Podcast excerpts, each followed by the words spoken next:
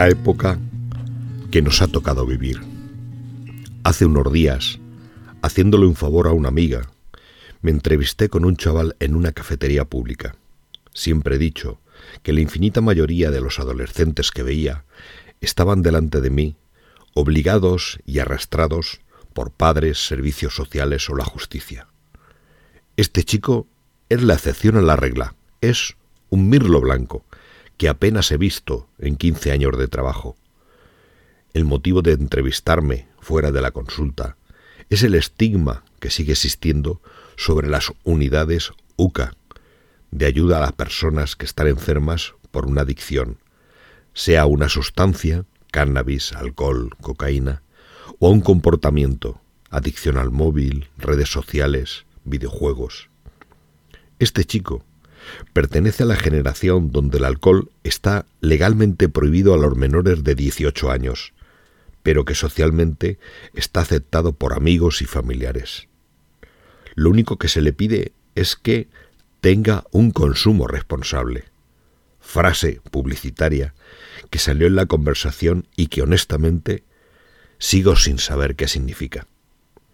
Pertenece a una generación que considera que fumar cannabis, porros, es un medio para estar con los amigos, pero también para desestresarse, disminuir la ansiedad y hasta para no aburrirse.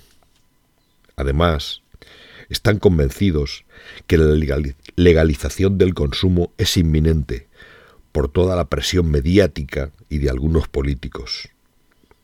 Volviendo a mi inteligente y locuaz entrevistado, en nuestro encuentro reconocía que hace ejercicio casi a diario y que no hace mucho tuvo la ocasión de entrar en un equipo de élite pero el consumo le arrebató esta oportunidad.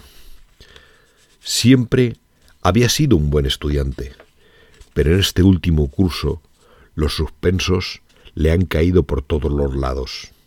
Él lo atribuye al tiempo que tiene que trabajar para pagarse sus vicios, en vez de estudiar. A nivel mental, comentaba haber tenido algún episodio de quedarse en blanco, o metérsele en la cabeza alguna idea rara.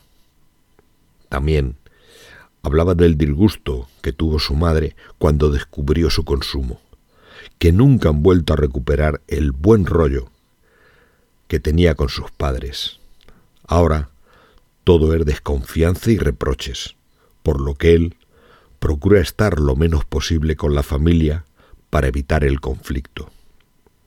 En realidad, mi joven compañero está buscando razones con suficiente fuerza para dejar su consumo. Sus razones. A veces cometemos el error de intentar ayudar a alguien que tiene claro que no está enfermo y por lo tanto rechaza nuestro apoyo. También, con la mejor voluntad, pronosticamos futuros oscuros, dolorosos y delictivos para los consumidores dándoles a continuación recetas caseras para superar su enfermedad. Estoy convencido del buen pronóstico de mi joven amigo, sobre todo porque a pesar de su edad y justificaciones, sabe que su vida y la de su familia pueden mejorar.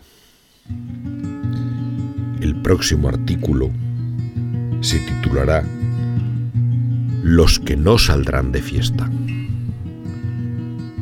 Buenos días, buenas tardes o buenas noches, según de donde me estés escuchando.